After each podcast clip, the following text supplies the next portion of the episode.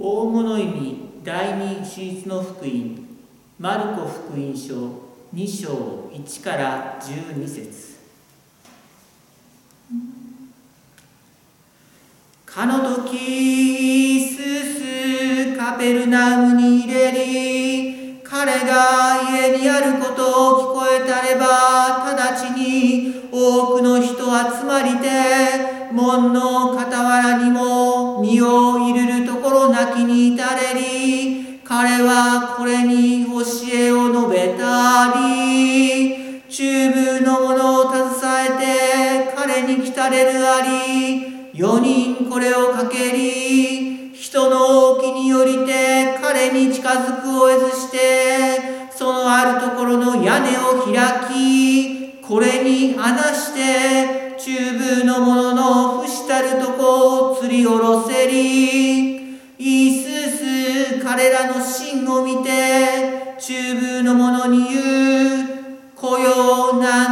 罪は汝に許さるここにある学士らの座せるあり心の内に義していわくこの人を何ぞ書く怪しを言う一人神より他に誰か罪を許すをえイーススその芯を持って直ちに彼らが書く己のうちに義するを知りて彼らに言えり何時ら何ぞ心のうちに書く義する。中部の者に何時の罪許さるといいあるいは起きて何時のとこを取りて行けというはいずれか安きしかれども何時らが人の子の地にありて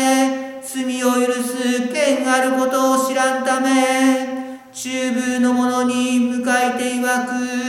何時に言う？起きて何時のとこを取りて何時の家に行け。彼直ちに起き床を取りて衆の前に置いて入れたり主驚きて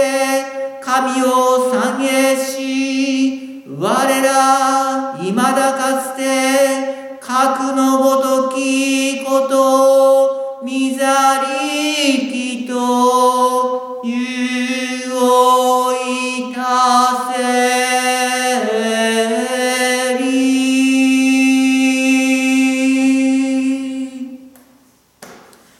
主よ声は何時にし声は何時に帰す。え罪が許されるということについて2点注意を喚起したいと思います。第一に罪が許されるとは過ちなどなかったことにしてもらうということではありません。この福音のように立ち上がって歩き出す力を与えていただくということです。あたかもこれまでの借金が全てチャラになるかのように罪の許しを考えるのであれば例えば幼児洗礼は大してありがたいものではないようにも思います。洗礼で全ての罪が許されるというが生まれて数ヶ月数年の間に犯した過ちがどれほどのものでしょうかということであります。でそうではなくて罪の許しというのはこれから過ちを犯さずに生きていく力を与えられるということでだからこそ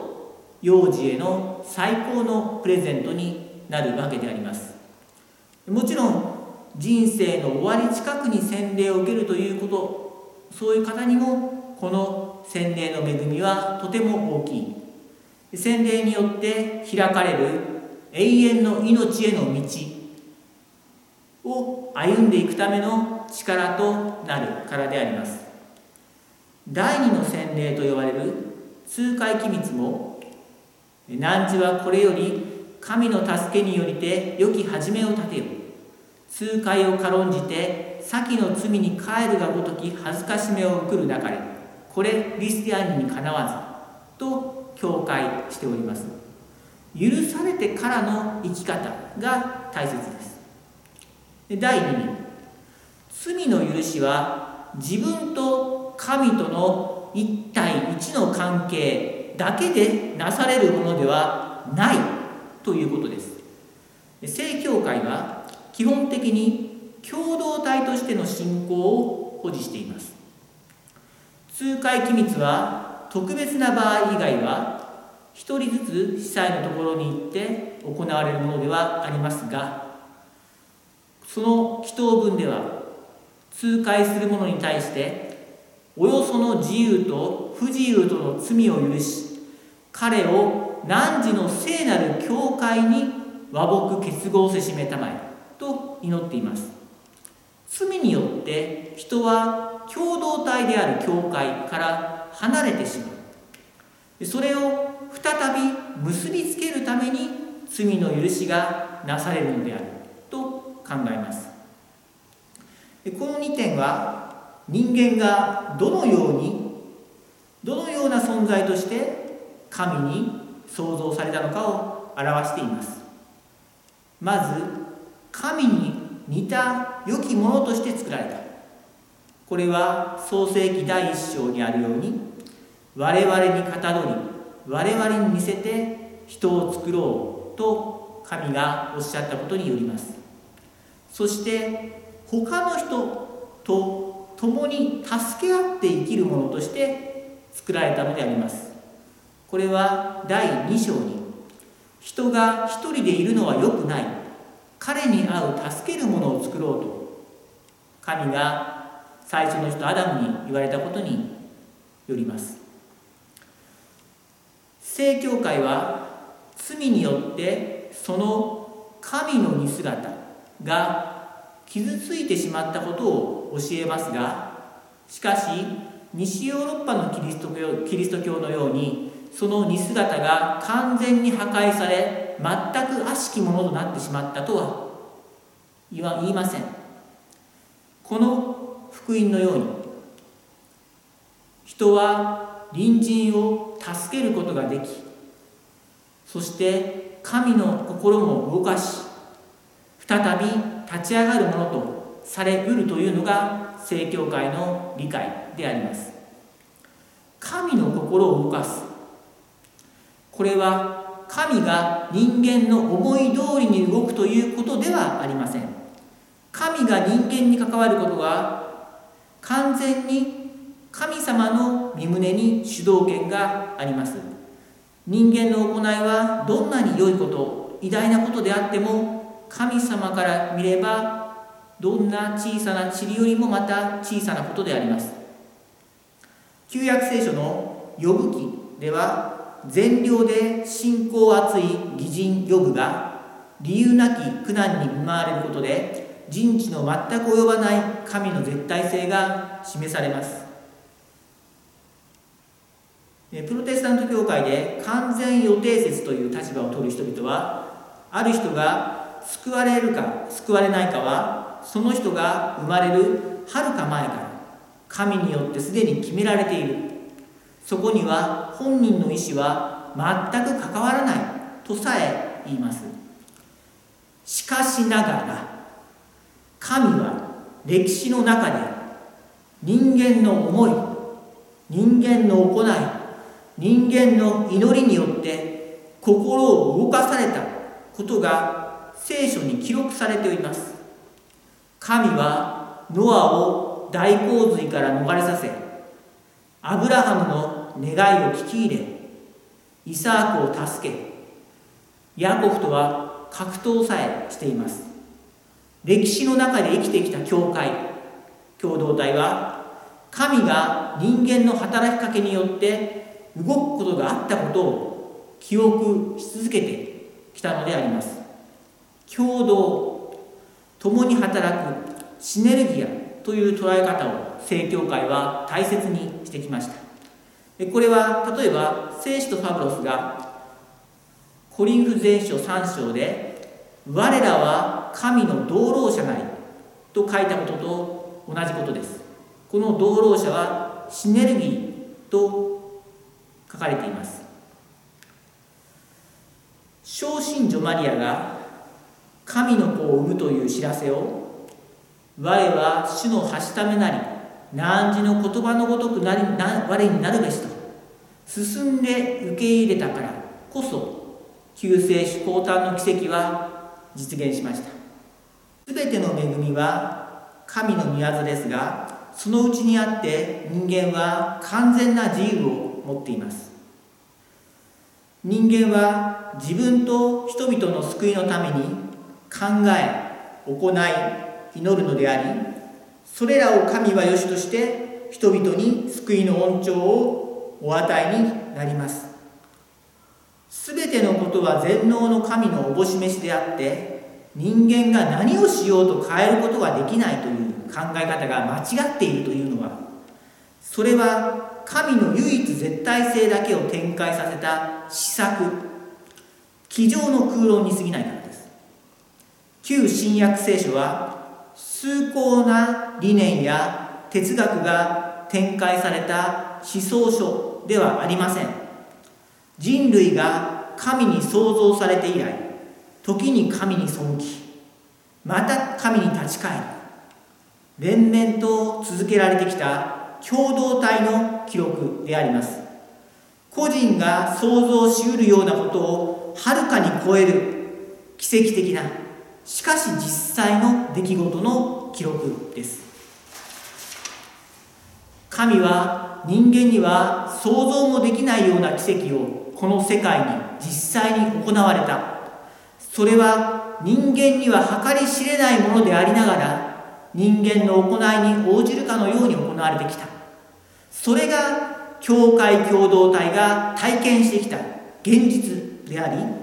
教会共同体が記録してきた旧新約聖書の証しする現実なのであります。さて大物指第二手術にはテサロニカの司教グリゴリー・パラマスが記憶されます。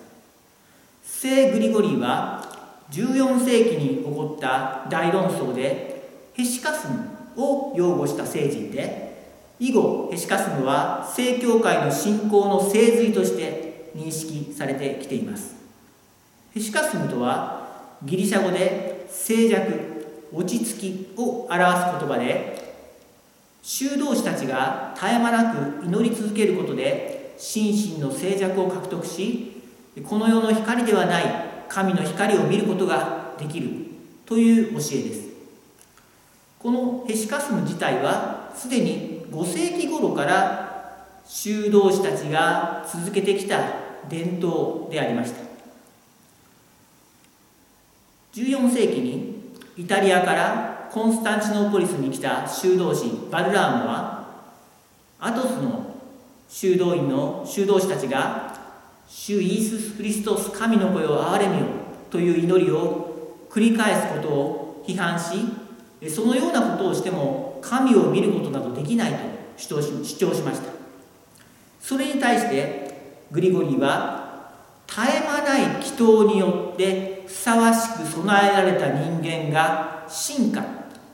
進化。テオシス進化。しこの世の光ではない神の作られざる光を見ることのできる能力を与えられるのだと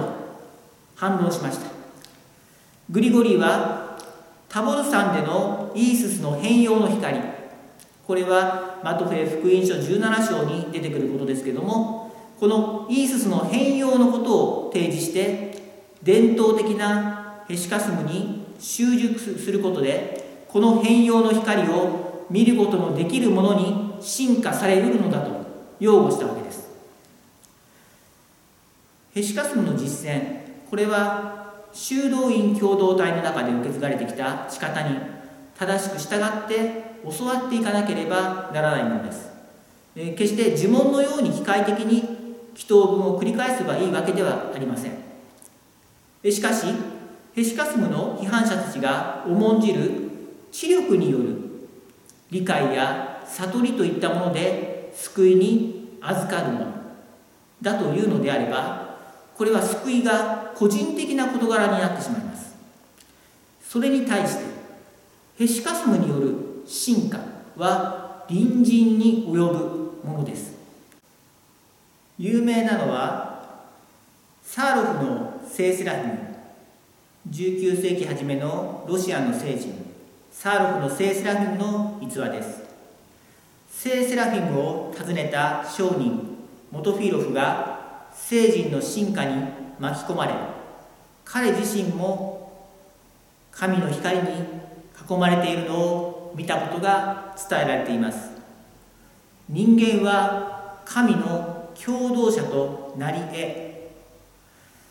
神は人間を通して働かれます。預言者や聖人は神の通り道でありその働きは当人個人に及ぶだけでなく隣人にも及ぶのであります。西ヨーロッパのキリスト教が個人主義に陥ってしまったのに対して正教会は共同体の信仰であることを堅持しています。ヘシカスムは14世紀に正教会の教義として完全に認められましたがそれまで続いてきた修道士たちの伝統が公式に認められただけとも言えます。彼らは実際に神の光を見てきたではないか。すでに千年にわたってヘシカスムを受け継いできたではないかというわけです。救いは私のものではなく私たちのものでありそれを証しするのは個人的な納得や悟りではなくて人類の歴史の中に存在し続けてきた教会共同体であります。私たちの町の教会の方針令も私たちを救いに至らしめる教会共同体の祈りです。修道士たちほどにはできないけれども私たちも神の前にできるだけ己を備えて祈祷に臨みます。それは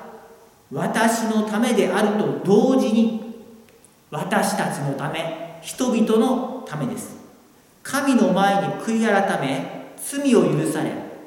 立ち上がって新しい生き方を始める洗礼機密も痛快機密も私がいただく祝福であると同時に人々が教会共同体がいただく祝福なのであります。大物意味第二手術およびパラマスの聖グリゴリーの祝日。この手術において読まれた福音は寝たきりの人が4人の友人たちに運ばれてきたという物語でした。屋根を剥がして病人をイースースの目の前にそのベッドごと吊り下ろした彼らの信仰はイースースに認められました。そして病人はあなたの罪は許されると言われて癒されました。私たちもまた隣人の行いや祈りによって神に癒されますまた私たちは隣人のために祈り自分がしてほしいと願うことを隣人にもするようにするのであります